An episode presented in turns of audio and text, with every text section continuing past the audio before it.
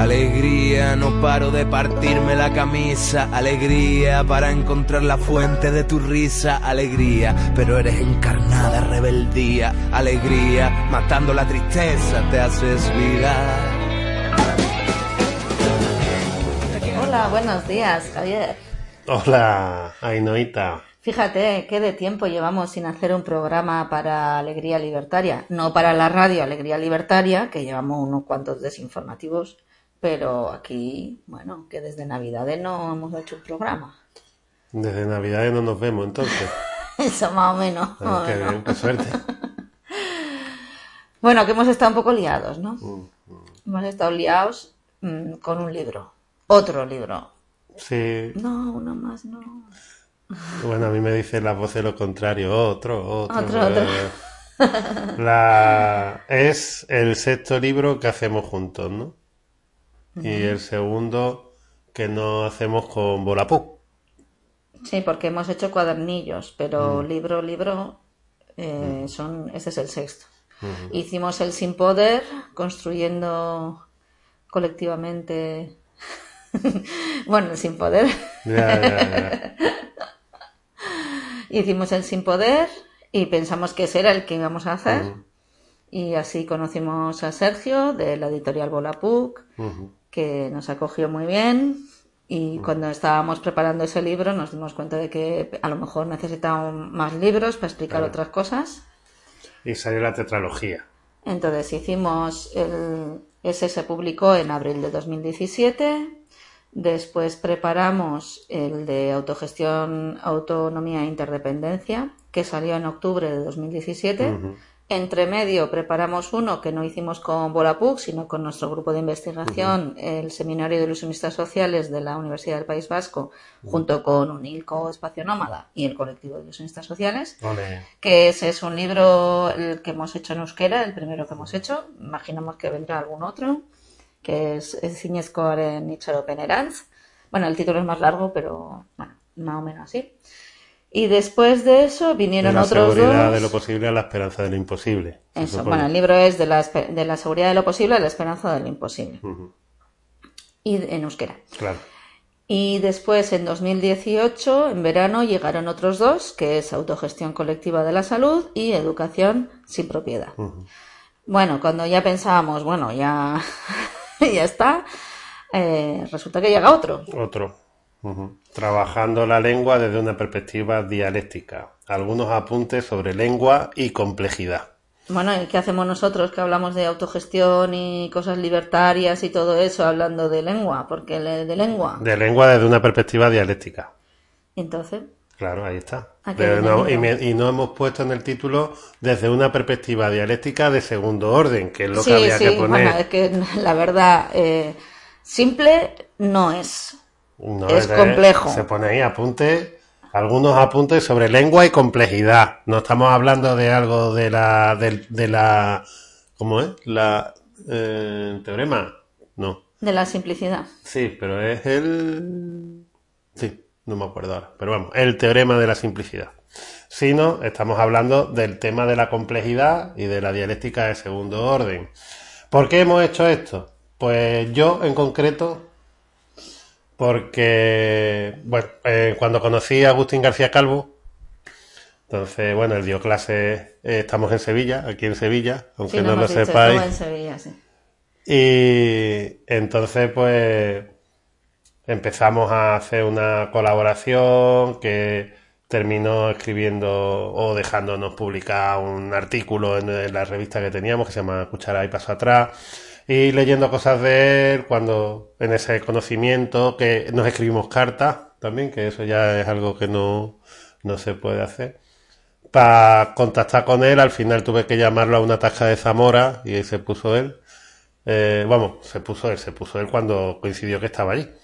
Y leí una frase suya que luego creo que mm, desde mí es un poco lo que se plantea en el libro, que es que la lengua no es de nadie, ¿no? Y entonces eso eh, que fue en los años mm, 90, más o menos, eh, en cuanto 30 años después, ¿no? Casi 30 años después, se, se, Se hace preña, se se, hace hace libro, se hace libro, se encarna se hace en un libro, ¿no? Eso es. libro. Y eso tiene mucho que ver con el- la línea que tenemos de trabajo, con el trabajo comunitario, con el, tema de la educación centrífuga y con la oralidad, en realidad son cosas que nos han ido preñando en estos años, ¿no? Sí, yo tengo otra idea del libro, ¿no? Eh, yo trabajo en enseñanza de lenguas desde el 89, más o menos. Bueno, un poco antes también, pero bueno, ya de seguido desde el 89, desde 1989. Sí, pero hiciste un libro maligno sobre lengua. No, no es un libro maligno. no. ya estamos, ¿no? Qué criticatis, ¿no? Nada, yo trabajé enseñando euskera a gente adulta y también a niños y jóvenes eh, durante muchos años, entre el 89 y eh, 2007, de seguido, todo, todos los años, durante un montón de años, a mucha gente además, y muchas horas, porque, bueno, la gente se queja de las jornadas laborales y eso. Eh, dábamos 30 horas de clase a la semana, más todo lo demás, que acabamos siempre sin garganta, sin voz. Bueno, de esa experiencia, después en la universidad también empecé a trabajar en, la, en el Departamento de Didáctica de la Lengua y de la Literatura. Y estuve, la tesis doctoral también la hice sobre esa cuestión, la perspectiva de la competencia comunicativa y cómo enseñar a la gente joven a desarrollar la lengua. Pero cuando nos conocimos, ¿no? Que estaba ahí con la tesis para ver si la terminaba de una vez, mm, estuvimos debatiendo sobre la cuestión y vimos que la perspectiva comunicativa tenía, mm, nos planteaba dilemas éticos muy importantes. Mm, Por decirlo así de forma rápida, es que todo el rato nos estábamos dando en el mismo muro. Y es que la gente aprendía a simular lengua. Sería que luego ya lo- a partir de ahí hablamos la diferencia entre lengua e idioma, ¿no? Pero la gente lo que hace es aprender una serie de protocolos para elaborar textos o para comprender textos de forma estructurada, aunque se supone que la perspectiva comunicativa vino para superar el estructuralismo de la enseñanza de lenguas, eh, lo que pasó fue que la enseñanza de lenguas antes de esta perspectiva estaba basada en la gramática de la oración, eh, yo creo que eso sabemos todos porque la escuela nos ha caído, vamos, sujeto, predicado, adjetivo y todo eso.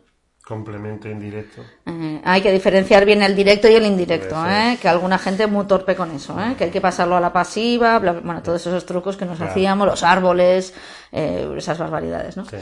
Entonces eso, pues se planteó que eso no llevaba a ninguna parte, porque lo único que llevaba es a saber de gramática, pero no tenía nada que ver Una con cosa hablar. Se podría decir que los árboles no nos dejan ver la lengua.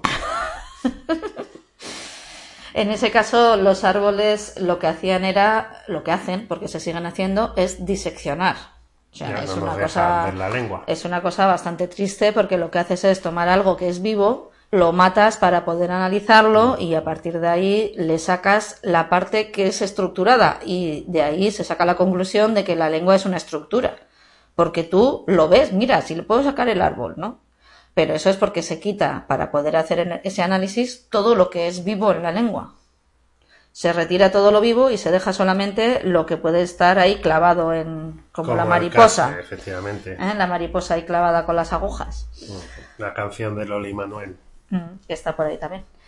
Y entonces eh, la idea fue que mm, cómo podríamos mm, trabajar la lengua de otras maneras que no fueran esa. Y también pensando en que, bueno, como doy clases en una asignatura que se llama Didáctica de la Lengua, o he dado, entonces pensamos eh, que podríamos plantear tanto en lo teórico como basándonos en experiencias para dar un salto el salto, bueno, lo hemos llamado algunos apuntes, tampoco es un libro fundacional, sino Sí, que sí, es... es fundacional, perdona que te diga. Bueno, es fundacional, pero no se refiere a un libro fundacional de tochaco, sino un, Bueno, un poco tochaco, sino ir, ¿eh? a- ir aproximándonos a plantear que la lengua eh, es común, no es de nadie, es compartida, es viva, es mestiza, tiene un montón de elementos que no se refieren a lo estático, la mayor parte es dinámica Y entonces también en la forma de compartir esa lengua y de aprenderla con otras personas tenemos que tomar eso en consideración para dejar de, eh, ¿cómo sería?, de cercenar a la lengua de la gente en la escuela, porque eso impide que luego puedan pasar otras cosas, ¿no? Sí, eso es así que bueno, yo tengo mi parte de responsabilidad porque yo he enseñado lengua durante muchos años. Mm, Entonces, mm. yo me acuerdo ya que llegábamos a un punto en el que para superar el examen de certificación de, en este caso de euskera, pues, quiero decir que pasa en, todas las lenguas, pues ya decíamos, mira, sí. Los idiomas. Bueno, eh, pasan las lenguas para los idiomas, que si no, no nos podemos entender. Que solamente te puede examinar un idioma, una lengua es imposible. No te puedes examinar, eso. Entonces llegábamos a un punto en el que ya decíamos, si da igual el tema que te toque en la redacción, tú siempre tienes que empezar así, luego tú metes ahí lo que sea del tema. Entonces ya el problema es que se daban moldes y se siguen dando. Digo se daban porque yo ya no los doy, pero se dan moldes, estructuras en las que tú rellenas huecos y a partir de ahí simulas que sabes comunicarte en esa lengua. Pero en realidad no sabes comunicarte en esa lengua. Por eso es de la gente que se pasa un montón de años, eh, yo que sé, estudiando inglés, gastándose un pastizal y luego resulta que se empieza a hablar con alguien en inglés y no, o inglés o escocés o lo que sea, y bueno, o de cualquier sitio y no es capaz, ¿no? Yo lo digo lo del inglés porque es, yo creo que es algo que le ha pasado a, millones de personas en el mundo. Por lo que he vivido, ¿no? Que eh, una amiga de, de la Rabechu que aprendió a hablar en euskera y habla perfectamente. Eh, Eso es la cosa, que habla perfectamente, eh, ¿no? No sé, mm, tenía que hablar con su abuela en castellano, las dos llorando porque su abuela habla en euskera que está mal. Entonces, es el popular. Claro, es uno de los dialectos del euskera y de las formas locales del euskera que son los que están vivos y los que deberían de apoyarse.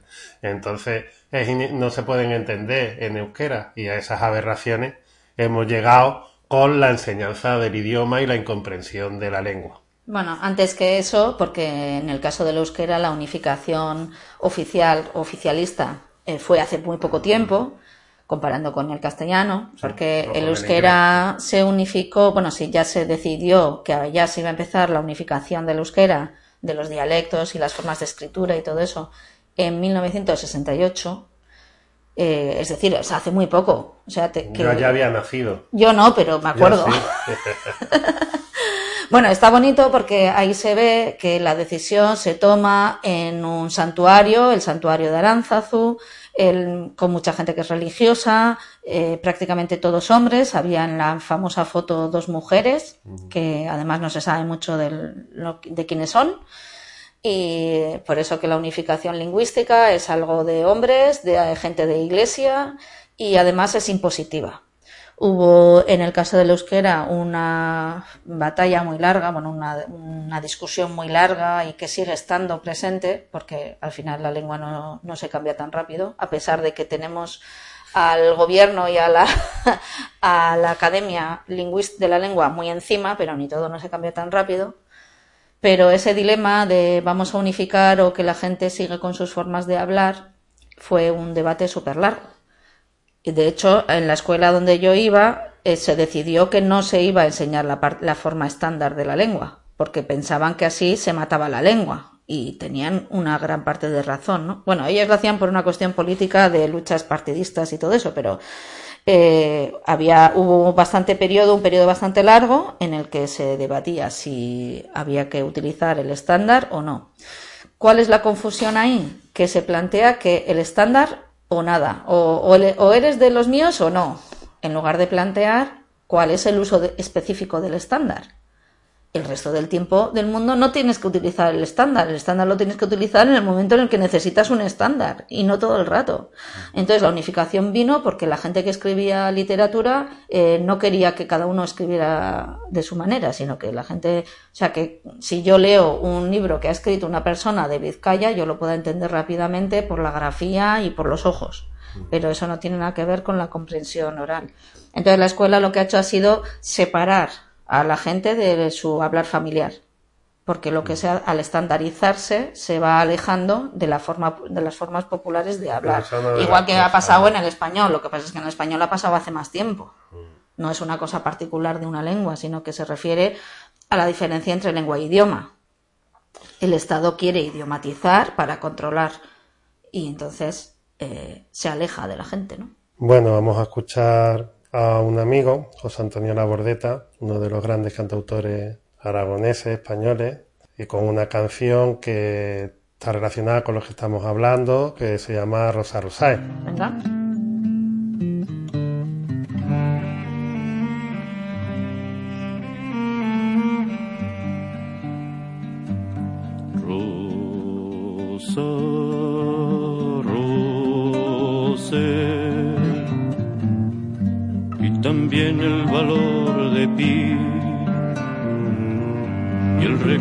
Final por los muertos de la última guerra civil. Así, así, así crecí.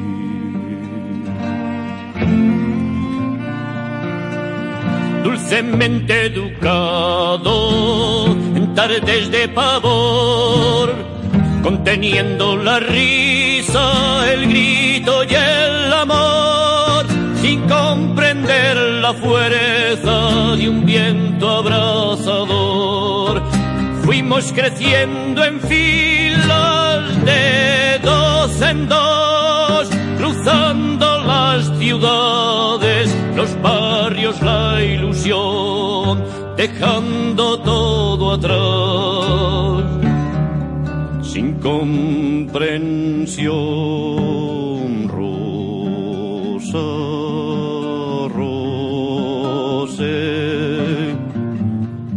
y también el valor de pi y el recuerdo final por los muertos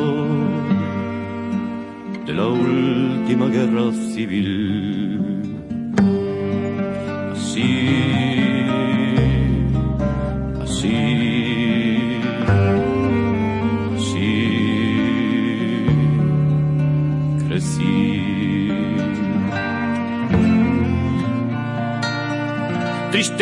Avanzando. Bajo la lluvia al sol o el aire pavoroso de un padre sin valor. Después de amargas horas de fuego y de terror y la mudeja torre aupándose sobre un barrio vacío como escrutador, testigo de la vida, la muerte y el dolor. Rosa, y también el valor de pi y el recuerdo final por los muertos de la última guerra civil. Así, así, así crecí. Salimos adelante, nunca sé la razón, quizás como testigos o náufragos o heridos para plasmar la voz del que nunca la alzó. Sobre el viejo mercado turbio y atroz de gritos y verduras al frío o al calor de los eternos días creciendo alrededor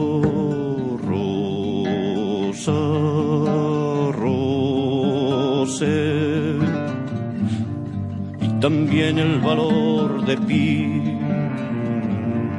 y el recuerdo final por los muertos de la última guerra civil. Así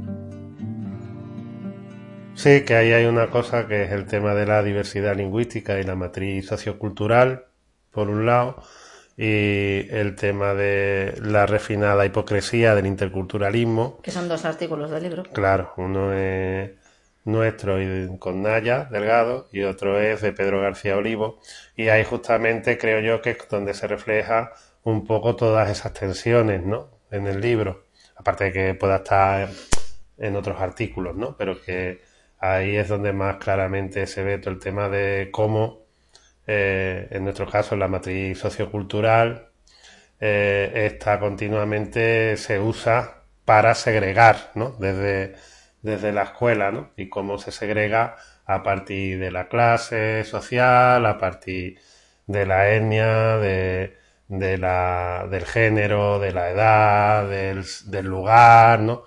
De, la inscripción. Claro, de la inscripción religiosa, política, asociativa, lo que sea, y cómo ese tipo de segregaciones, que en muchos casos son persistentes a la escuela, pues la escuela las va recuperando y va haciendo que cuando la gente salga de la escuela, pues salga con esa marca, esa letra escarlata de segregación, ¿no? Y Pedro pues lo lleva el tema al tema de los gitanos, ¿no? Cómo, cómo se hace eso también y... Bueno, porque él se refiere, eh, se supone que en estos momentos, si tú hablas de interculturalidad o interculturalismo, la gente entiende que, está bien, que mola, ¿no? Que está muy bien. Eh, lo que pasa es que lo que hemos hecho en el libro también, en, en, ese artículo de diversidad lingüística y matriz sociocultural, que lo estábamos pensando en el mismo tiempo en el que Pedro eh, publicó este artículo en su blog, que después eh, el que está en el libro está ampliado, revisado y tal, eh, es que el, interculturalismo o la interculturalidad, pues que no nos convencía, ¿no? Porque lo que estaba pasando nos estaba llevando una vez más a facilitar la segregación. Ni el multiculturalismo tampoco. Claro, entonces lo que nos planteamos, bueno, hicimos un cuadro, un dibujo. Y ese dibujo se convirtió en un artículo de no sé cuántas páginas, treinta y pico páginas o algo así, mm. que es explicar, porque es muy difícil de explicar, porque la gente que toma una posición que se supone que es la que hay que tomar desde su perspectiva, es difícil eh, explicar por qué esa perspectiva es nociva. Porque eso es lo serio. No es que, ah, bueno, yo me sitúo aquí y hago esto. No, no, es que las diversas formas que se están utilizando para plantear la diversidad eh, muchas de ellas son nocivas, hacen daño a la gente y son destructivas, son colonialistas y entonces por eso hay que ahí nos dedicamos, nos metimos ahí y bueno, ahí se nos fue alargando el artículo, pero ha quedado muy bonito, ¿no? Sí, bueno, tú no querías. No, yo quería hacerlo más corto. pero ahí hablamos de las diferentes formas de la segregación, de las formas actuales de segregación, que se supone que ya no, hay, no existe la escuela segregada salvo algunas excepciones, ¿no? porque lo de escuela segregada es la etiqueta que se le pone, por una parte, a lo del género, ¿no? A las chicas por aquí y los chicos por aquí. Y también escuela segregada se va utilizando en relación al origen eh, geográfico que la gente que viene de otros orígenes geográficos a nuestra escuela, qué es lo que pasa con ella, ¿no? Y en realidad las formas de segregación son bastante mayores, eh, están ocultas y entonces lo que hemos tratado es sacarlas a la luz desde diferentes perspectivas, ¿no? Es curioso, ¿no? Como, bueno, Pedro está muy enfadado con la, con la escuela libre barra negocio, porque hay escuelas libres que no son tan negocios, pero ya hay muchas que son negocios. Y es curioso eh, lo que planteamos de la matriz sociocultural, ¿no? Como hay muchas escuelas libres que están volviendo a la segregación de, género. por ejemplo, que es increíble, ¿no? La, o la segregación por edad, pero la de género, que decir que que para ser mujer necesitas una educación específica, que es lo que se planteaba Franco, y parece que eso era muy malo, ¿no? Pero ahora es algo muy positivo porque hay que potenciar ese tipo de valores, ¿no? Entonces, eh, yo creo que vale la pena reflexionarlo y plantearte qué es lo que estamos haciendo desde eh, con la bandera de la libertad, ¿no? Sí, en la escuela, bueno, que hablamos de escuelas libres, pero que eso está pasando en muchos sitios, eh, de forma oculta. Por ejemplo, en una escuela pública de Donosti, de San Sebastián, donde iban mis sobrinas, ahí se plantearon en educación infantil que era bueno que las niñas tuvieran una educación diferente de los niños para no quedar invisibilizadas, ¿no? Por en, discurso actual, que es lo mismo, o sea, para no quedar invisibilizadas eh, quiere decir que te tienen que detectar y separar, es decir, segregar y discriminar según un posible género que tú tengas. Que aparte de que en esa edad no hay un género definido como tal, ¿no? Hasta edades más adultas. Entonces, eh, yo lo sé porque mi sobrina llegaba llorando porque decía que ella quería hacer las cosas de los chicos. y, estamos hablando de ahora, vamos, que, que son, todavía son niñas chicas, que les ha pasado hace poco tiempo. Y es en ese sentido del feminismo malentendido, ¿no? En, De dar, no, porque se sabe que las niñas quedan ocultas en la escuela y eso es mentira. En realidad los datos nos dicen que son los niños los que son eh, ninguneados o los que son discriminados en la escuela porque las formas de enseñar parece ser que en estos momentos están facilitando la parte académica de las niñas y menos las de los niños que les obligan a estar de formas no que a mí me da lo mismo pero que, pero que sí que ya lo sé pero, lo importante es la otra parte que reflejamos que ni siquiera científicamente para la gente que lo que quiere es eso está basándose en nada que tenga que ver con lo que están diciendo. Que, también lo peor es lo otro que también queda reflejado en el libro que es el tema del juego no que hay dos artículos sobre eso, ¿no? El tema de la repetición repetitiva y eh, repetición creativa como forma de juego, ¿no? Mediaciones sociales y culturas populares, y el otro que es la experiencia, ¿no? Del tema del juego y el género. Entonces, eh, cómo hasta en el juego se introduce toda esa perspectiva de género para ordenar el patio, para eh, hacer los juegos de repetición repetitiva y cómo se adoctrina a partir del juego que, eh, bueno, hemos criticado mucho, parece que cuando se ve muy claro se critica, que es cuando se hacía en tiempos de Franco, cuando se ven los juegos florales y las cosas del fascismo, eh, cómo eh, eso nos echa para atrás, pero cuando lo hacemos de forma, otra vez con la bandera de la libertad, pues parece que nos atrae, que nos parece una práctica saludable y bonita, ¿no? Bueno, en el juego hoy en día lo que mola es los juegos cooperativos, porque son juegos educativos y educan en valores. es que todo ese discurso es muy difícil de quitártelo de encima. Igual que planteábamos cuando en el artículo sobre eh, adquisición de la lectoescritura con niñas y niños pequeños, eh, lo que nos decíamos pues, es que es muy difícil quitarse de encima el constructivismo porque es algo que es atractivo, ¿no? Una teoría atractiva para la gente que trabaja de profesora, ¿no? Mm. ¿Cómo vas a estar en contra del constructivismo? Entonces, si vas a plantear que estás en contra del constructivismo, pues es verdad que hay que explicarlo, ¿no? Para que la gente entienda qué es lo que quiere decir, porque mucha gente usa la palabra pero no entiende qué significado tiene, o sea, que hasta dónde llega eso, ¿no? En el caso de los juegos, el problema es que, bueno, para empezar, si está arreglado por alguien que tiene poder, ya no es juego, porque hay muchas formas de arreglar los juegos, pero normalmente cuando reglamos juegos de forma informal, sin, en relaciones horizontales, las normas son solo para jugar. O sea, tú pones una norma para poder hacer trampas, por ejemplo, para poder saltarlas, o cambiar, vas cambiando la norma sobre la marcha. Mientras que los juegos cooperativos, que son seductores en el sentido de que se supone que traen cosas positivas como la amistad y esas cosas, en realidad simplifican las relaciones y además te hacen, te impiden desarrollar y autogestionar tu propio, colectivamente, tus propios espacios. En el caso del artículo de Ainhoa Ferro, que ella investigó sobre las formas de juego en la escuela, el rollo es que ahora se, se, está imponiendo la idea de que para visibilizar a las niñas tienen que usar más espacio en, medido en metros como si el espacio, que en ese caso sería un territorio, porque los espacios no se miden en metros. Si tú estás jugando a un juego simbólico, por ejemplo, no necesitas no sé cuántos metros, necesitas el despliegue de la imaginación, no el número de metros cuadrados. Y dice, no, porque los niños juegan a fútbol y las niñas entonces se quedan arrinconadas.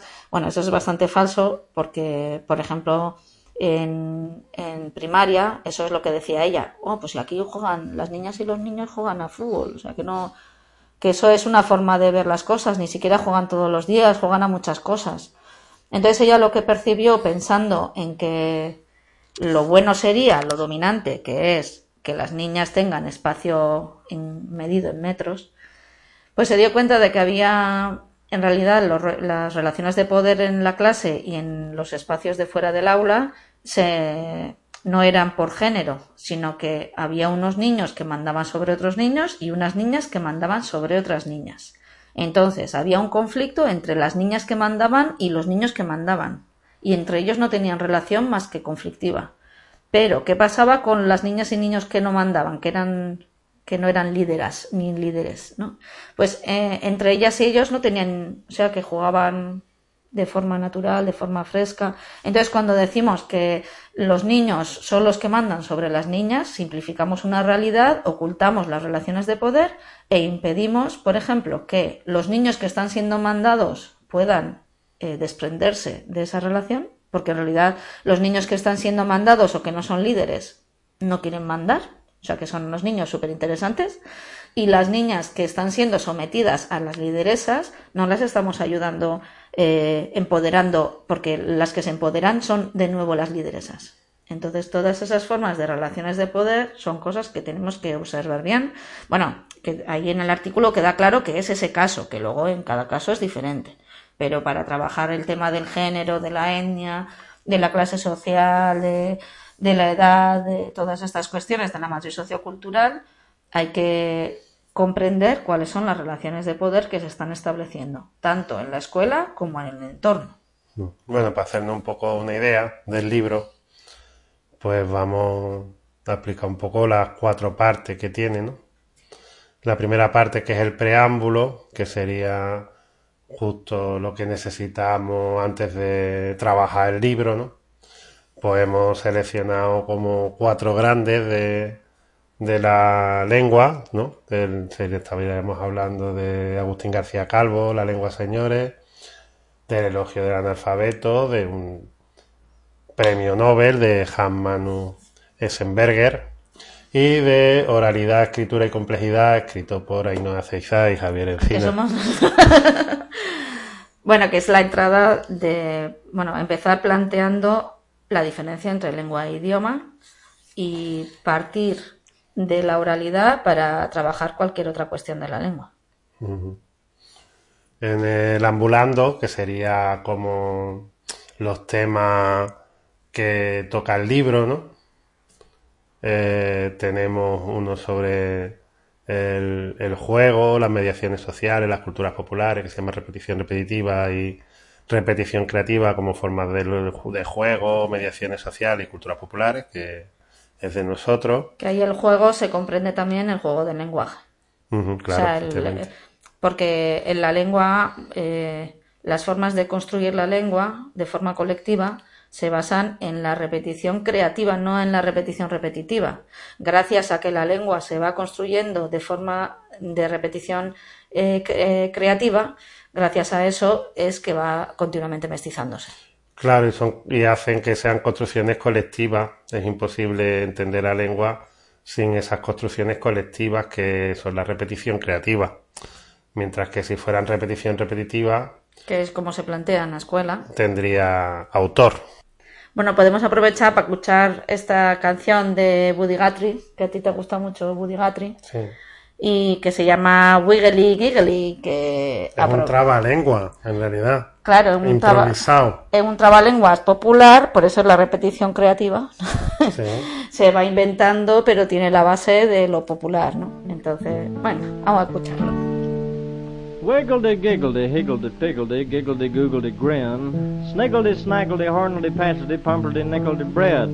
Wristledy rastledy hey bombastedy mama's hung in the churn. Slipperdy slopperdy father go popperdy papa don't give a dern Squeakledy squirkledy sister go workedy bring me back of the kale Horsledy parsledy, kissel my arsledy, you can lay in jail. Wingledy wangledy, jingledy jangledy, come and kiss my cheek. Ruffety tuffety, pussycat muffety, you go jump in the creek. Singer man, sailor man, soldier man, snaky man, come and live with me.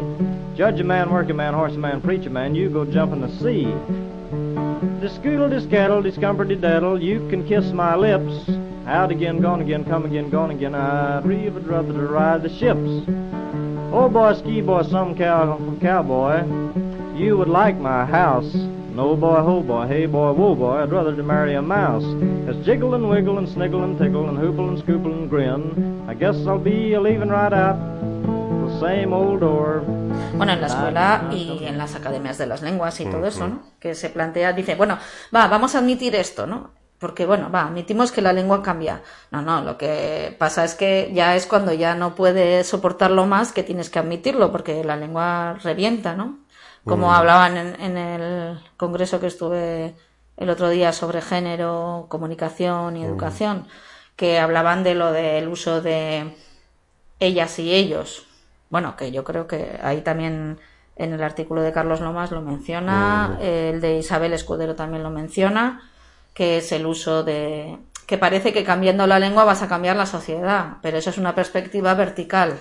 La lengua, eso no, no funciona así. Eso sería la, una Bueno, forma idiomática. La lengua no, cambiando el idioma. Claro, sería una perspectiva, por eso, que eso sería una perspectiva idiomática. Eso es el, el sueño del fascismo, que es lo que plantea George Orwell ¿no? en, su, en su novela 1984, que el poder lo que hace, lo que intenta hacer es crear la neolengua para controlar todas las posibles cosas que pudieran suceder en la sociedad, ¿no? Se inventa la historia y se crea una lengua que cada vez con menos palabras pueda eh, comunicarte para hacer las funciones del Estado, ¿no? Entonces, ¿eso qué es? Lo plantea Orwell en 1984 como algo, una crítica al fascismo y al estalinismo, es lo que se plantea ahora como algo alternativo y bonito, ¿no?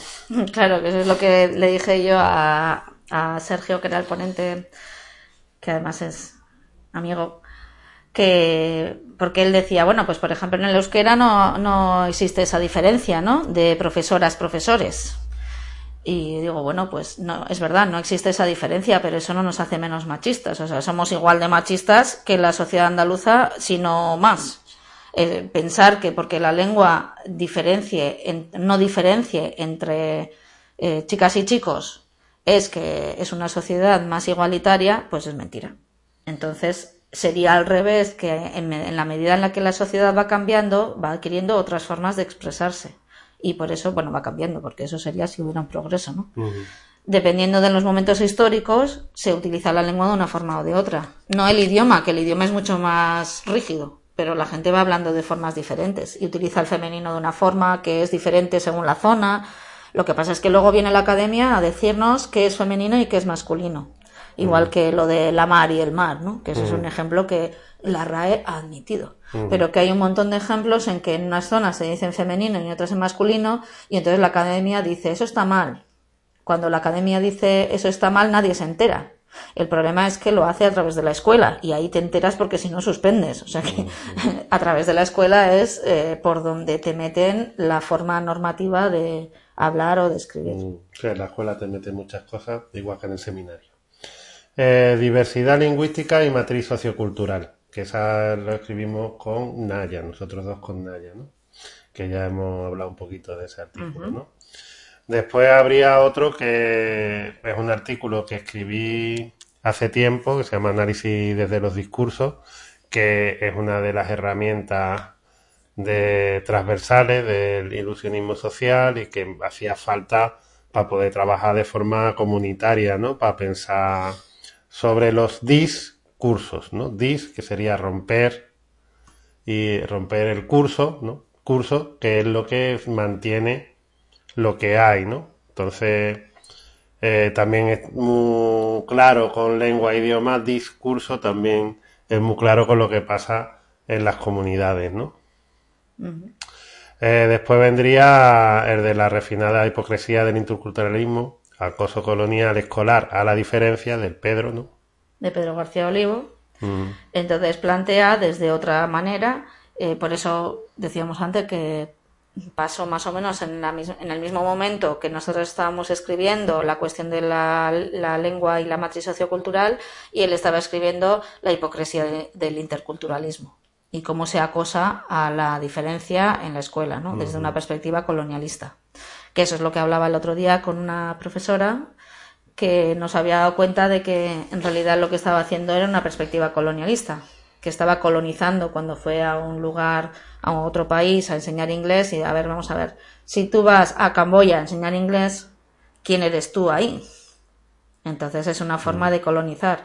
Eso mismo pasa. ¿Dónde, está Camboya? por allá. que eso mismo pasa cada día en los sitios donde estamos. Que eh, a veces, porque como somos mujeres, nos planteamos que nosotras somos ya subsumidas por defecto, ¿no? Porque pertenecemos a un género eh, oprimido.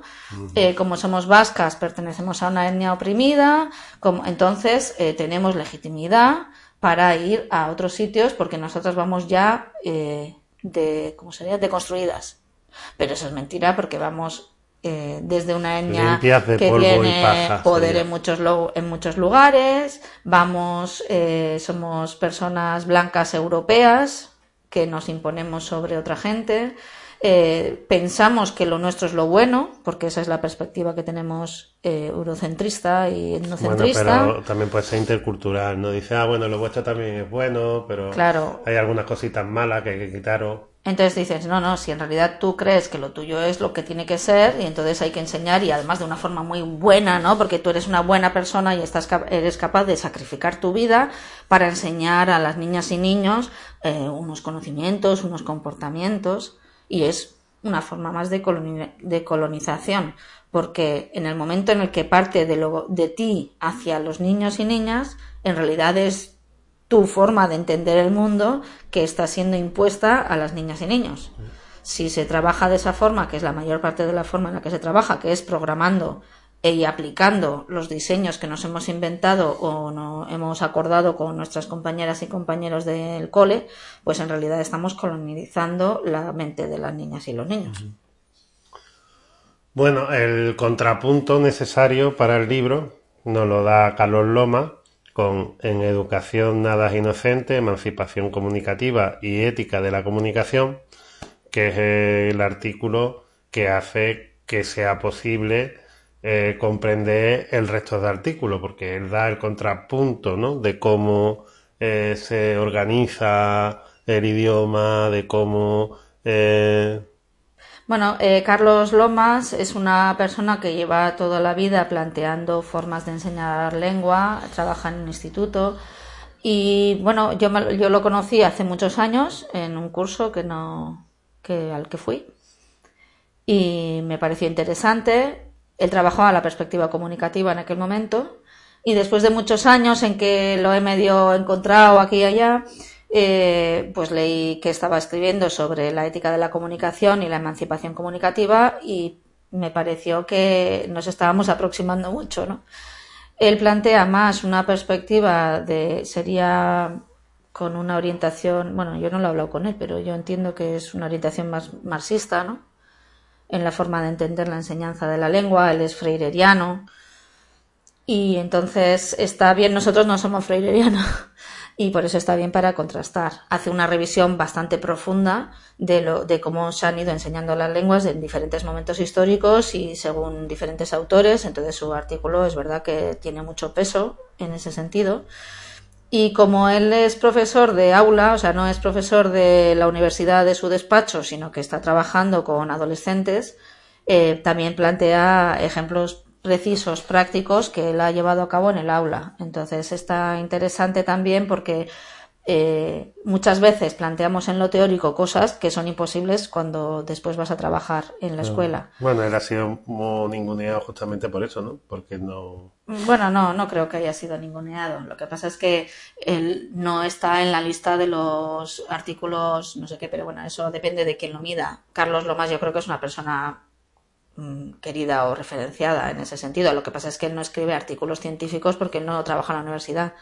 Me refiero a artículos científicos no que no sea una persona científica, sino que no eh, cumple los requisitos eh, o no, no, no cumple los requisitos, no.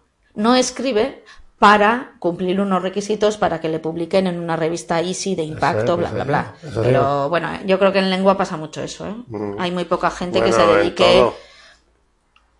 No, pero la gente que escribe, o sea, la mayor parte de las referencias que utilizamos, la gente que trabajamos con gente en enseñanza de lenguas, no se refiere a las revistas científicas. Por eso las revistas científicas tienen muy poco, muy pocas referencias muy poco. Bueno, que de todas formas, que el artículo de Carlos Lomas eh, es un artículo que además es de revisión.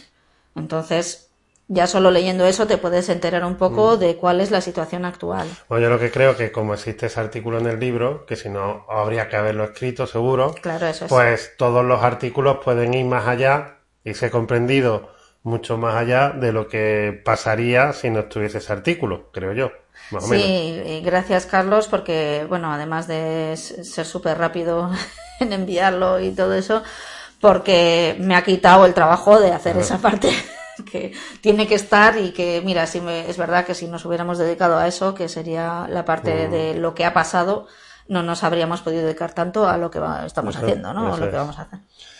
Eh, después, bueno, viene otro artículo nuestro, en este caso con Sinaí Rivera, que gracias a que estuvo aquí eh, vino desde México hasta con nosotros, pues mm, pudimos hacerlo con ella, que se llama Algunos apuntes sobre la adquisición de la lectoescritura, ¿no? Que también es un poco así. Intentar superar, porque se supone que ya en las formas de enseñar la de adquisición de la lectoescritura, que es cómo empiezan las niñas y niños a escribir y a leer, se supone que está todo el pescado vendido, ¿no? Según la ciencia está todo el pescado vendido. Pero eso es porque la ciencia plantea que es eficiente una manera. No, la manera eficiente es combinar la forma analítica y la forma sintética de enseñanza. Es decir, como lo de la sílaba, la S con la I sí, y también ver eh, madre y, decir madre, sin tener que leer MA, por decirlo así rápido, ¿no?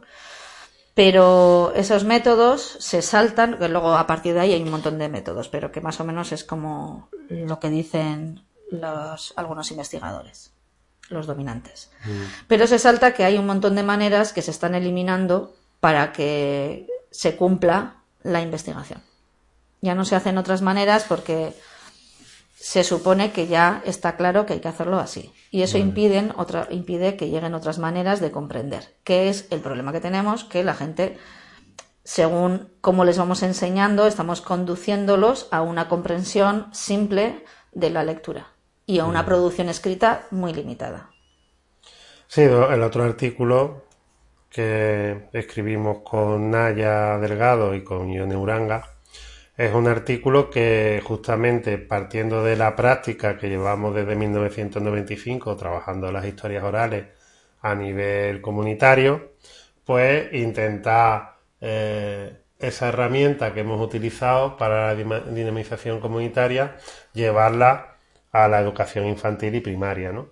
Y como en las historias orales, que mm, son una herramienta para recoger la oralidad y la memoria, eh, que es otra de las cosas centrales del libro, ¿no? Pues cómo eh, hace de esa herramienta algo que se mm, sirva para trabajar la oralidad en la escuela, ¿no?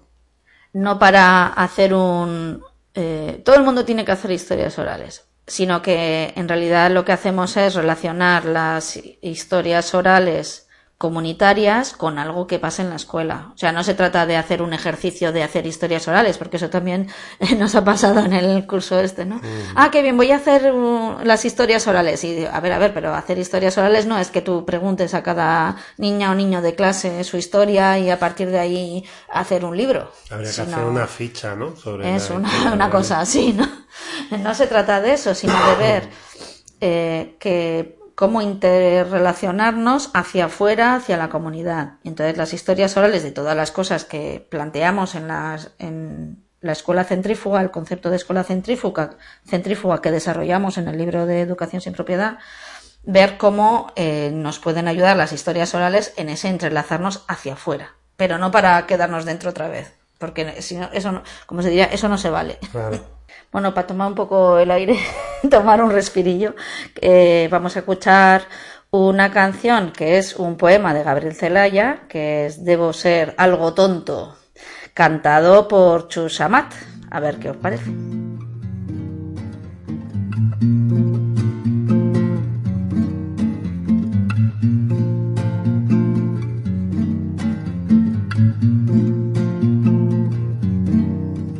Ser algo tonto, porque a veces me ocurre que me pongo a hablar solo y digo cosas locas, digo nombres bonitos de muchachas y barcos o títulos de libros que nadie ha escrito nunca. Debo ser algo tonto.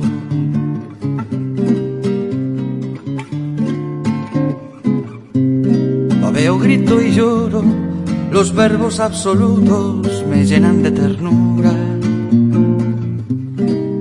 vocales sueltas, inútiles redondas, que vuelan para nada, me elevan boquiabierto hacia no sé qué gozos. Soy feliz y por eso también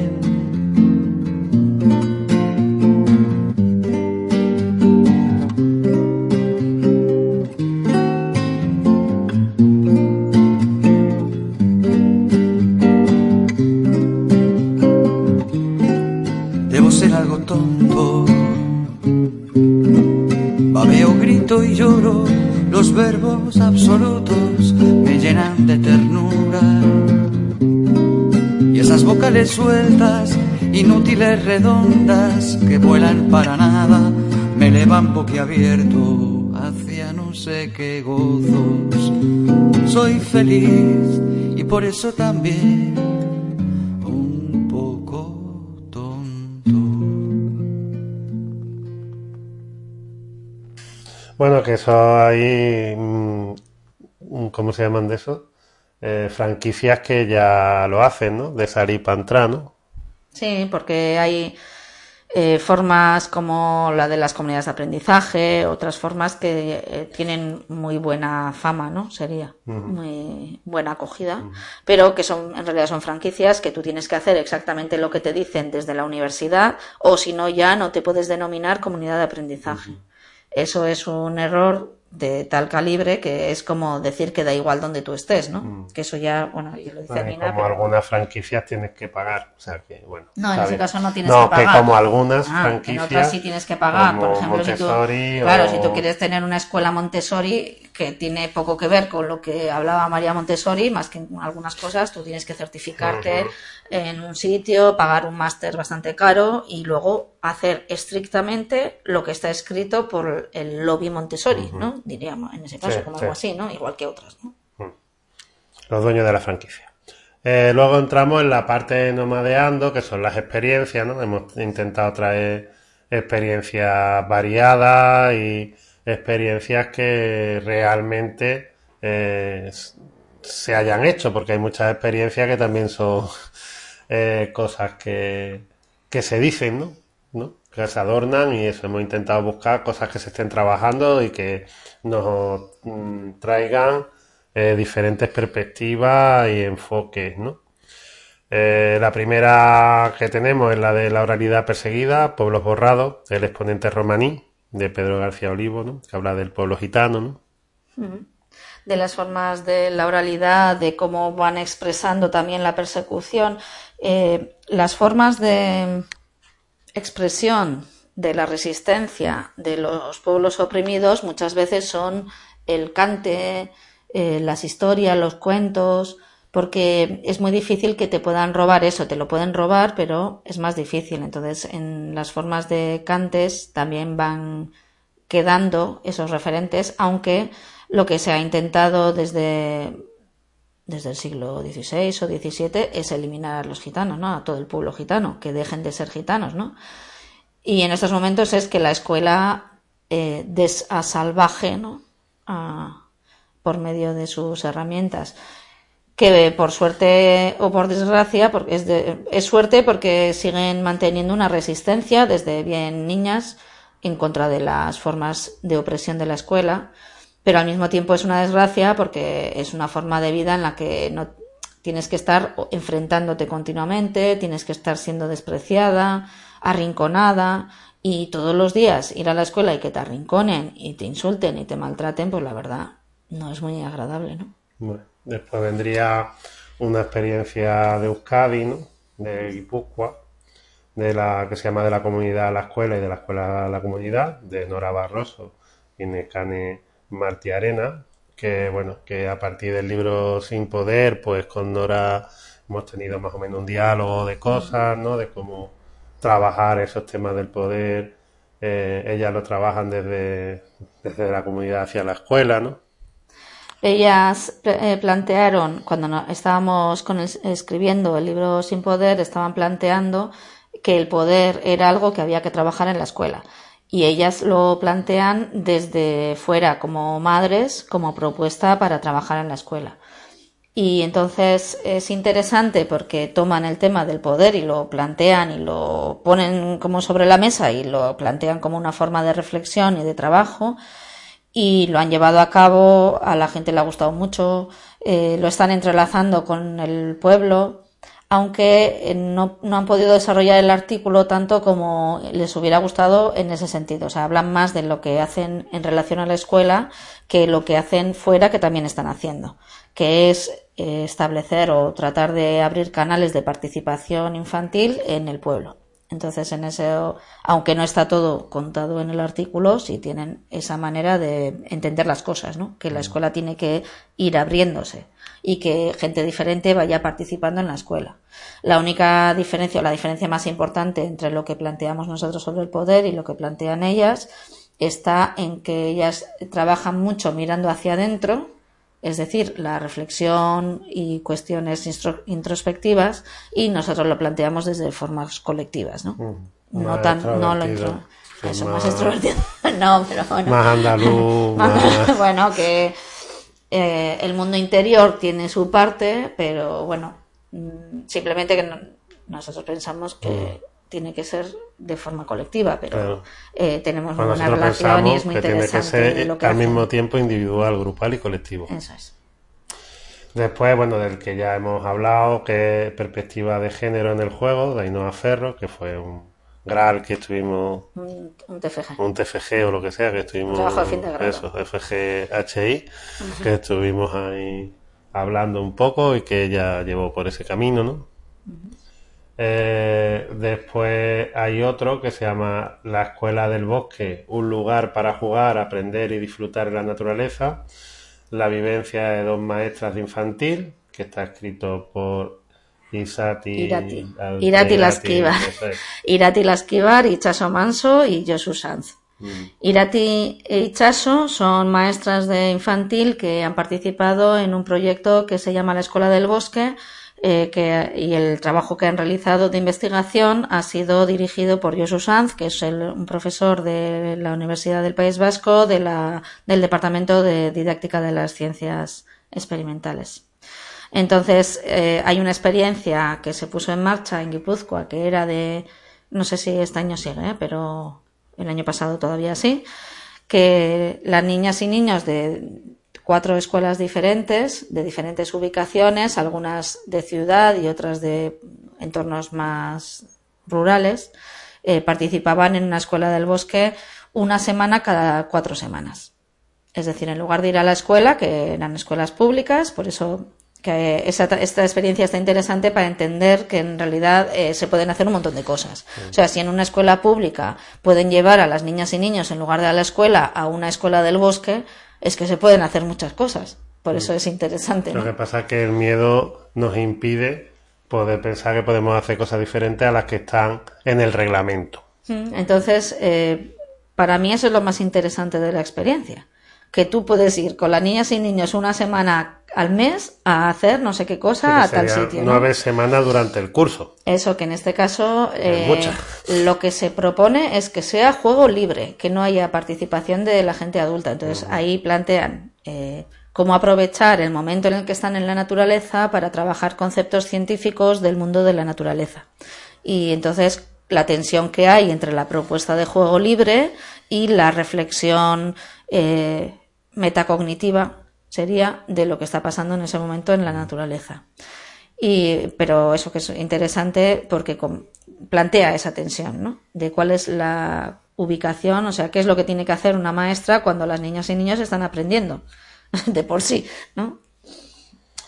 Eh, después vendría un artículo de los que, bueno, estamos intentando buscar un artículo de la escuela rural porque era así diferente a las cosas que íbamos encontrando y a través de Jolly de Miranda del Ebro pudimos conseguir un artículo de Asturias sobre la escuela rural, ¿no?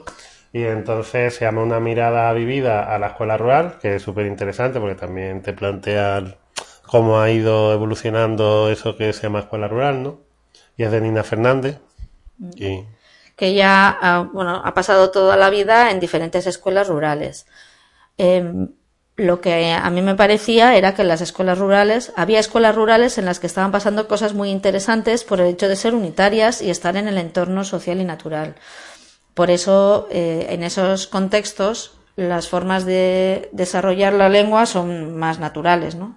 Porque están, pasan mucho tiempo fuera, o sea, están entretejidas las niñas pequeñas con las mayores, están que la gente del pueblo se pasa por la escuela, en cualquier momento van las niñas y niños a, a, hacer cosas fuera de la escuela porque son entornos en los que no hay peligro de tráfico y esas cosas. Se conoce todo el mundo, entonces es más fácil que anden sueltas las niñas y niños, ¿no? Que de hecho es como suelen andar, que no es como en, en las ciudades que ya solo están en esos sitios acotados que son todos iguales, que da igual en qué ciudad estés, que los parques son idénticos, con las mismas estructuras. Y en los entornos rurales eso no es así. En los entornos rurales está la, niña y el niño por ahí y interactúan con todo el mundo, con animales, con la naturaleza. El, lo que plantea Nina es que las cosas no son tan poéticas como se pintan, porque está habiendo también un acoso a las escuelas rurales para que sean cada vez más cerradas y que sean, como dice ella, escuelas nowhere, que es escuela que da igual donde estén. Entonces, esa es una lucha que se está manteniendo, que la gente que vivimos en ciudades o en entornos urbanos no conocemos, y es que se está presionando a los lugares rurales para que deje de haber esas escuelas o que esas escuelas sean normales, entre comillas, ¿no? Con todo el peso de la normalidad, en lugar de aprovechar justo lo que tienen de bueno. Entonces ella hace una revisión bastante profunda y extensa de lo que son la escuela rural tal y como ella lo ha vivido durante todos estos años. Yo que sé, hablando de las palabras, de la gramática y todo eso, lo de los acentos que la profesora de lengua... Acentos no, tildes, se dice. Sí, que nos ponían fatal. Vamos a escuchar una cancioncita, una cancioncita que a Daniel Biglietti también lo tenían harto de todas estas cosas que se llama Drújulo. Y se llama Drújulo porque, bueno, esta canción le fue como un, reto. Le dijeron, ¿a que no eres capaz de hacer una canción revolucionaria en esdrújulo? Dice que no, pues ya ver Y la hizo.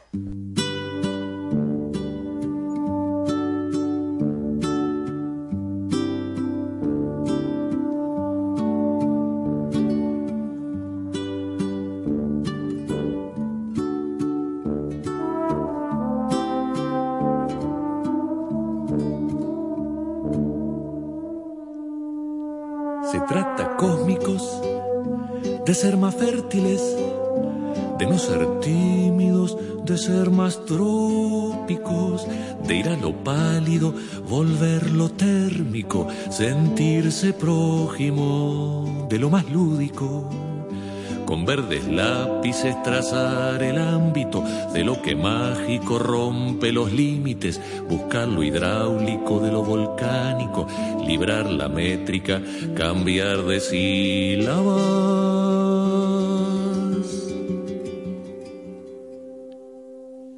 Y con elásticas, formas anárquicas, tocar lo afónico que suene homérico, fundar metáforas, crear la hipótesis de que lo asmático se vuelva oxígeno, situar la brújula al sur paupérrimo, armar las síncopas contra los déspotas, cambiar la tónica por una séptima, tocar en triángulo, sones esféricos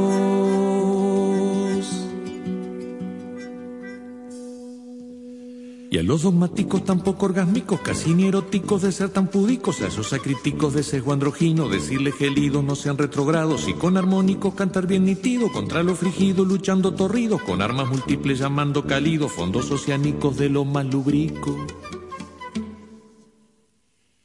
El ritmo cíclico del valse drújulo, escuadra sístole, que va a la diástole, todo cardíaco de andar eufórico, nada presbítero, más bien sacrílego. Amando ninfulas que sueña grávidas, el vals acróbata cruza los vértices, llamando gráciles criaturas prístinas, seres prolíficos de lo aún inédito.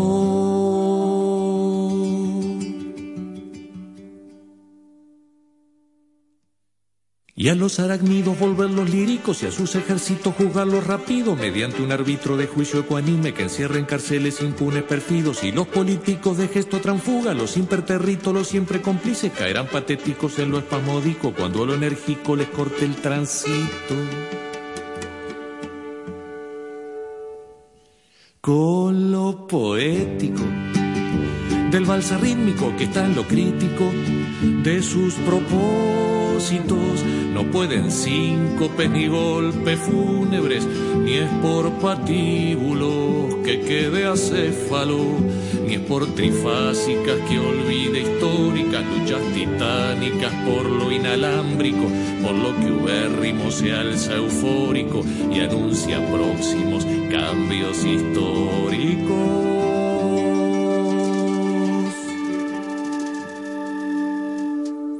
Cuando el pobrísimo tome las cúpulas y los famélicos tomen las Áfricas y los indígenas tierra amazónica y los mecánicos tomen la fábrica. Cuando el pobrísimo tome las cúpulas y los famélicos tomen las Áfricas y los indígenas tierra amazónica y los mecánicos tomen la fábrica y los utópicos salgan del prólogo y los daltónicos pinten lo nítido y los chuequísimos bailen de júbilo. Ya los terrícolas será libérrimo cual ritmo cíclico de un canto esdrújulo. Sí, luego viene un artículo de Jorge Ruiz Morales y Estefanía Teban Gómez, que Jorge, pues, lo conocí en los años 90, cuando estuve, me llamó uno de los grandes pedagogos, en realidad, de, de Freiriano, que Manolo Collado, que fue uno de los que eh, construyó el colectivo andaluz de pedagogía popular, que es uno de los sitios desde donde se planteó la alfabetización tipo Paulo Freire y una de las experiencias de ese tipo más interesantes o pionera que hubo en España, ¿no? Y me llamó a sus clases a hablar de la revista, porque la revista que hacíamos se llamaba Cuchara y Paso Atrás, y entonces era una forma de construir colectivamente el conocimiento y a él estaba muy interesado eso, que en su clase de pedagogía pues estuviera reflejado. Y ahí conocí a Jorge, que entonces era estudiante, y que luego mm, de unas u otras maneras nos hemos ido encontrando, ¿no? Y es un, se llama el artículo La lectoescritura desde el autoaprendizaje conectado con la naturaleza, la experiencia de raíces y flores, un espacio de educación libre y crianza en comunidad, que es una escuela que montaron entre Jorge y Estefanía eh, mm, en su pueblo, en Almensilla, para la gente que eh, en ese momento, como ellos dos, estaban teniendo hijos y querían hacer algo diferente. ¿no? Y ahí eh, explican cómo en ese ambiente también... No dirigido. Eso es. Pues cómo las propias niñas y niños pues se interesaban por leer y escribir porque en realidad el sobreestímulo que existe en la sociedad sobre la lectura y la escritura pues hacen que se, se acerquen sin necesidad de obligarlos, ¿no? Cada uno de su manera, con su personalidad y sus formas de entendimiento, ¿no? Y después, pues estábamos buscando, ya teníamos el libro acabado prácticamente, y estábamos buscando algo que fuera de leer y escribir, pero desde fuera de la escuela, ¿no? Como es muy difícil eso, porque no, no estamos escriturados. Y ahí es donde conocimos a Sergio Frugoni, que es un investigador argentino que escribe cosas muy interesantes. Yo no lo conocía, lo debería conocer porque por las cosas que escribe eh, es bastante afín, pero no había oído hablar de él. Pero conocía a Carlos Loman. ¿no? Sí, lo- sí, claro, por, por una cuestión de, por eso de- digo que es raro. A veces pasa mucho eso, que Bueno, no solamente escribe, sino que él ha desarrollado un proyecto que Eso. lo ha llevado a cabo. No solamente es un teórico de cómo hace eso, sino que a partir de su práctica es como ha ido escribiendo. Bueno, por eso, Eso. digo que, que podíamos ser afines. Si fuera una persona que estaba en su despacho escribiendo, no, en- no comprendería las cosas tal y como las describe él, ¿no? Y que no, que decía que muchas veces, el- incluso aunque la producción escrita sea en español, no la conocemos por el hecho de estar en al otro lado del mar, del océano, ¿no? Incluso con internet, que tenemos a veces la necesidad de inventarnos cosas que ya están escritas, ¿no? Bueno, pues eh, Sergio cuenta en el artículo Leer y escribir más allá de la escuela, perdón, leer y escribir literatura más allá de la escuela, cuenta también cómo eh, gente que en la escuela está siendo machacada también por una cuestión de clase social y porque hablan mal, ¿no? que por eso es el rollo de la oralidad y eso también lo cuenta Carlos Lomas en su artículo, de cómo se desprecia a la gente porque habla mal y eso en, reali- en realidad es una cuestión de poder y de clase social. Y él plantea que esa gente que en la escuela es muy poco exitosa y es expulsada, en realidad tiene a nada que se plantee algo, salta la chispa. Y es gente muy creativa que puede escribir cuentos, dibujar, bueno, que enseguida se pone en interrelación y cuenta tres, es- tres casos, ¿no? Tres experiencias diferentes de cómo trabajar esas cosas en bibliotecas comunitarias, en entornos comunitarios, porque parece que la lectura y la escritura es patrimonio de la escuela. Y en todo, a lo largo de todo el libro, eso es lo que hemos ido planteando, que mucha gente ha sido capaz de aprender a leer y escribir fuera de la escuela, que de hecho, eh, primer, o sea, cuando la escuela empezó a universalizarse, ya la gente estaba alfabetizada históricamente, y es hora de que dejemos de decir que las niñas y niños tienen que ir a la escuela porque si no, ¿dónde van a aprender a leer y escribir? Entonces, él muestra también con sus ejemplos o sus casos, una vez más, que no es necesaria la escuela para que la gente aprenda a leer y escribir y que además incluso la escuela está machacando de forma que impide el gusto de la lectura y la escritura por la forma en la que lo plantea. Simplifica, machaca de forma repetitiva, de repetición repetitiva, y la gente, a no ser que sea gente como se llama talentosa, que es gente creativa y que dejarla su camino, pero la mayor parte de la gente, pues que le coge asco a leer, vamos, que es lo que está pasando. Sí, después ya vendría el preámbulo, que es esa parte que ponemos en los libros para que la gente no quede atrapada dentro de él, sino que salga del libro para poder eh, pensar, sentir, hacer cosas con la gente, ¿no? Y entonces ahí tenemos dos artículos de Isabel Escudero, uno sobre, se llama Un ejemplo de ejercicio para una pedagogía contratiempo, elogio de la caligrafía, y el otro a modo de epílogo, pedagogía del revés, ¿no?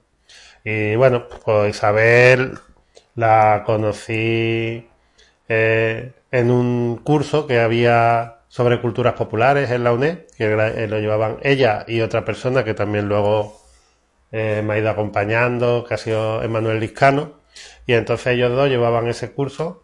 Eh, luego, mm, casualmente, pues descubrí que Isabel era también compañera de Agustín García Calvo, y ahí andaban los dos haciendo sus cosas. Y entonces, mm, bueno, ella participó en el libro de Sin Poder y tenía mucha ilusión.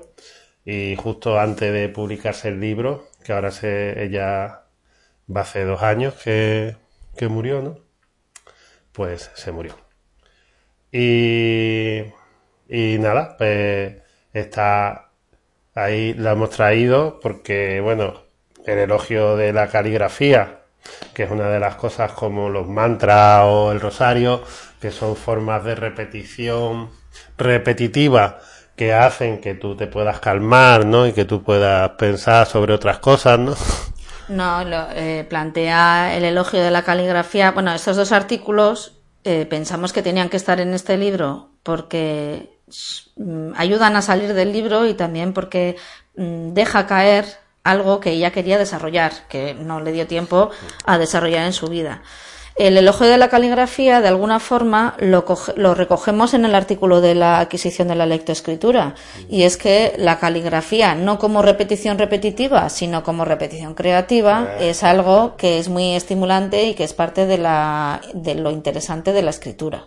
Entonces, si es los cuadernos rubio, ¿no? De, venga, escribe, esos son, esos son destructivos de la escritura, porque te hacen escribir una, bueno, que adquieres la forma de escritura, pero que la odias profundamente.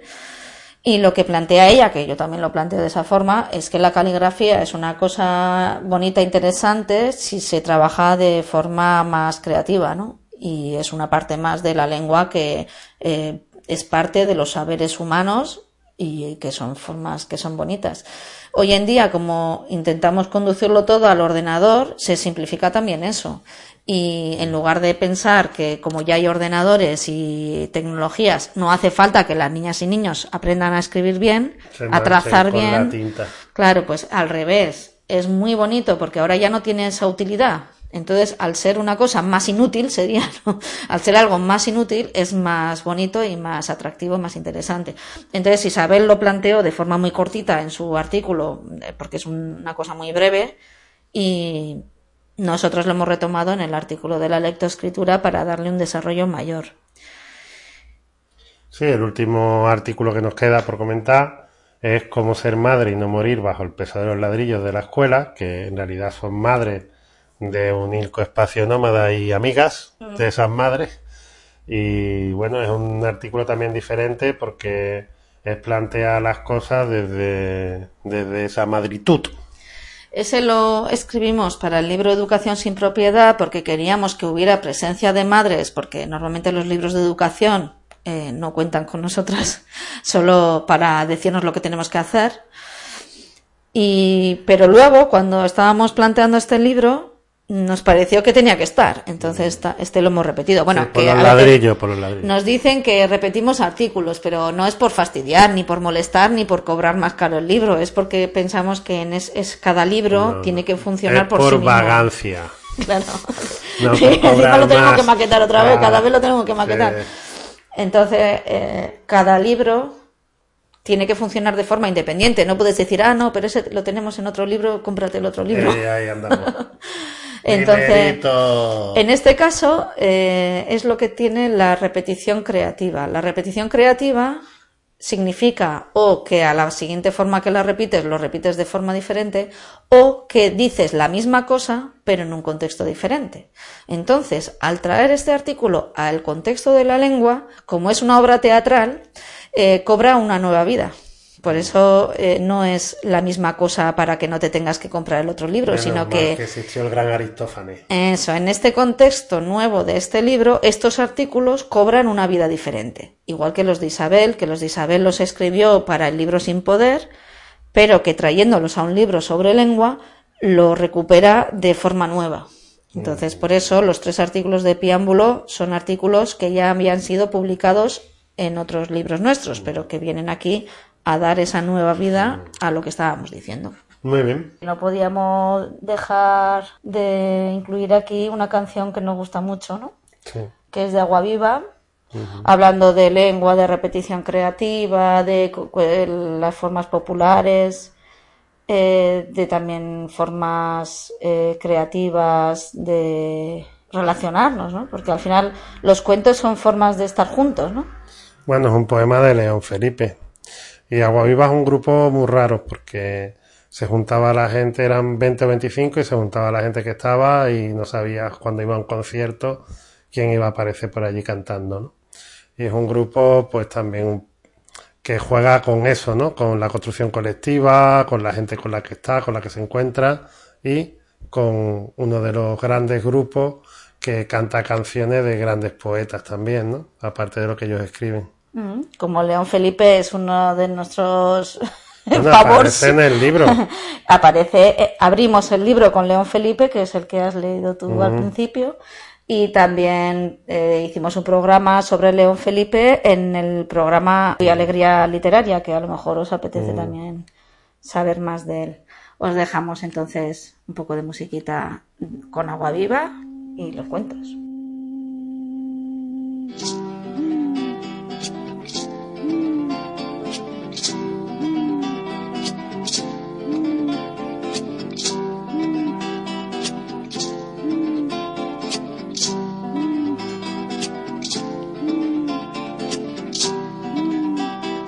Sé muchas cosas, es verdad. Digo tan solo lo que he visto. Y he visto que la cuna del hombre la mecen con cuentos. Que los gritos de angustia del hombre los ahogan con cuentos. Que el llanto del hombre lo taponan con cuentos. Que los huesos del hombre los entierran con cuentos. Y que el miedo del hombre ha inventado todos los cuentos. Yo sé muy pocas cosas, es verdad, pero me han dormido con todos los cuentos y sé todos los cuentos. Y sé todos los cuentos.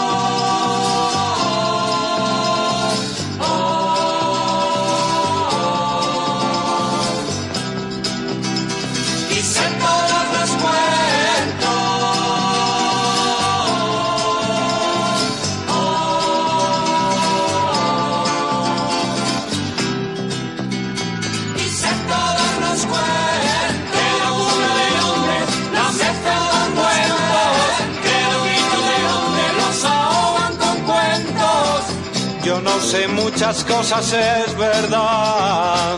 Digo tan solo lo que he visto. Y sé todos los cuentos Que el llanto del hombre lo tapona con cuentos Que los huesos del hombre los entierran con cuentos Yo no sé muchas cosas, es verdad. Digo tan solo lo que he visto.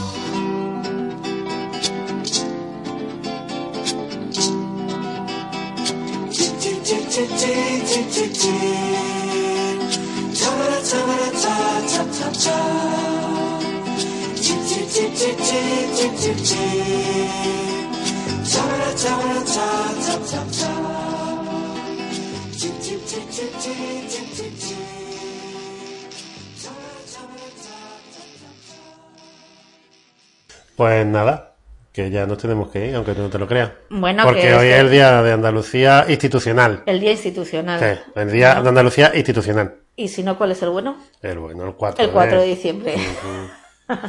Entonces, Bueno, que pues, esperamos que no haya sido muy pesado el libro, pero bueno, que así ya lo contamos y que para cuando se haya está ahí contado. El libro se publicará, bueno, está ya en Mm. no, imprenta, ya está, ya o sea, ya está. Para la semana que viene ya Para la semana que viene lo tenemos en las manos eh, y esperamos que quede bien. No es como en octubre, que decía alguien ya va a estar, ya va a estar, y hasta ahora no va a estar. Bueno, que los libros no salen tan fácil. Sí, sí, sí. que uno lo ve en su cabeza y dice, ah, vale, hacemos esto y ya está. Pero luego el esto es eh, esto así como muy largo. bueno, que no sabemos cuándo va a venir el siguiente libro porque no, no ¿Cuál tenemos pensado. No sabemos Ah. por eso, que no sabemos si va a haber más libros. Si tú no quieres más. Es que cada vez que paro, cada vez que el parto de un libro me hace pensar que no quiero, pero luego se te olvida, Mm. sí, ¿eh? sí, como, como los partos reales, que los partos de hijos, quiero decir, no los partos de libros. Que tú te duele y lo pasas mal, pero luego se te olvida. Mm. Y entonces, pues no sé, ya se verá si hacemos más o no hacemos más. Bueno, Que nos ha gustado hacer este libro y esperamos que Mm, sea muy interesante. Eh, nos lo podéis pedir escribiéndonos a ilusionismosocial.gmail.com o si no a través de la editorial Volapuc que nos ayuda a distribuirlo. El precio de venta al público son 15 euros, que no está mal para, iba incluido, ¿eh? para 452 páginas. Ujú. ¿Te tiene alguna en blanco? Ah, no hemos dicho los dibujos. Ah, vale, vale. Dilo, dilo, dilo. los Bueno, eso lo podemos cortar y lo metemos antes. No, no, lo decimos ahora. sin cortar. Bueno, el libro tiene una portada que fue una fotografía que hicimos un día de paseo, que vimos unos girasoles que dicen mucho, porque digo, esto parece una clase. Y entonces le sacamos la foto y Naya Delgado, que tiene mucha habilidad, creatividad y buen gusto, pues, para algunas cosas sí, para otras no. pues trató la foto y, la, y preparó toda la cubierta del libro con las, los girasoles. Eh, para quien no lo sepa, los girasoles eh, destruyen el medio ambiente. Por eso utilizamos esa analogía Como el idioma. en la escuela, una escuela que, que deja toda la tierra yerma. Y que la Sí, gente crece muy rápido porque Que también es una obra de teatro. Mm, Eso es. La gente crece muy rápido porque se les echa productos, es decir, se les, se les echa didáctica y pedagogía y entonces simulan que saben mucho, pero en realidad es, tiene unas raíces secas y deja todo eh, muerto. Entonces, por eso es esa interpretación de- del asunto. Y después lo, hay un, un- como solemos hacer en los otros libros, cada apertura de preámbulo, ambulando, nomadeando y epiámbulo tiene una ilustración. En este caso lo ha hecho, eh, bueno, que tenemos que dar la gracia por la, porque además lo ha hecho muy bonito. Eh, lo ha hecho María Solana Rubio, que la conocemos nosotros en Twitter por Masoru, que tiene un blog mariasolanarubio.wordpress.com y que son unas ilustraciones muy bonitas. Eh, Conocíamos que hacía ilustraciones porque hizo unas ilustraciones en relación al libro sin poder y por eso le dijimos a ver si eh, que nos mandó los libritos en cartón Ujú. y, y joder, Y la de verdad maneras gracias, nos María. vamos a ver dentro de muy poco. Todavía no nos hemos visto nunca Como en se suele persona. decir, nos vamos a desvirtualizar es, la semana que ver. viene en. Albacete. Y esperamos darle un abrazo bien fuerte. Y también tenemos en, en, eso, en esas aperturas de cada una de las cuatro partes del libro eh, un poema de Isabel Escudero. Por eso, No, no. Todos son de Isabel. ¿sí? De No, Felipe. pero eso no es la Ah, esa apertura. la entrada. El libro, el libro entra con uno, un trocito, un fragmento de León Felipe que se refiere mucho, bueno, él lo decía por otras cosas, Mm. pero nosotros para asociarlo a la escuela y a la, al idioma. De aquí no se va nadie. Nadie. Esa es la voz de León Felipe. ¿eh? Ah, bueno, vale, lee. No, pero es la suya propia. Sí, de vale. aquí no se va nadie. Nadie. Ni el místico ni el suicida. Y es inútil, inútil toda huida. Ni por abajo ni por arriba. León Felipe, esta es la mía. León Felipe. Esa es la escuela. Y luego ya en, el, en los otros inter- interludios eh, son los poemas de Isabel Escudero, de diferentes eh, libros, de diferentes fuentes, porque seguro que Isabel Escudero eh, habría querido hacerlo porque es un tema que a ella le venía, bueno, ella ha trabajado también la didáctica de la lengua durante toda su vida y tendría que, si no, habría estado aquí de otras formas. Sí. Entonces lo hemos querido traer con cariño. Y ya está, ¿no? Nos Ya vamos está, por ahí nos a vamos, celebrar. nos vamos, que nos vamos a celebrar, no, que, nos va a invitar mi hermana a comer. Eso, Eso. a celebrar que nos juntamos, eso ¿no? Porque no celebramos el Día Institucional de No, Andalucía. no, no, no, yo no. No vamos a cantar ni el himno ni nada. El himno de Andalucía, no. Ya lo cantaremos el 4 de, que El es el 4 día de bueno. diciembre. O cualquier otro día. Sí, da igual. Sí, de todas maneras, es una historia de un himno que está en contra de la explotación y a favor de la libertad. Da igual lo que sea. Yo no creo que. Yo soy internacionalista, no soy nacionalista, pero bueno, el, el himno es bonito. Bueno, pues abrazos. No Sí, paro de adiós. partirme la camisa, alegría para encontrar la fuente de tu risa, alegría, pero eres encarnada rebeldía, alegría, matando la tristeza te haces vida.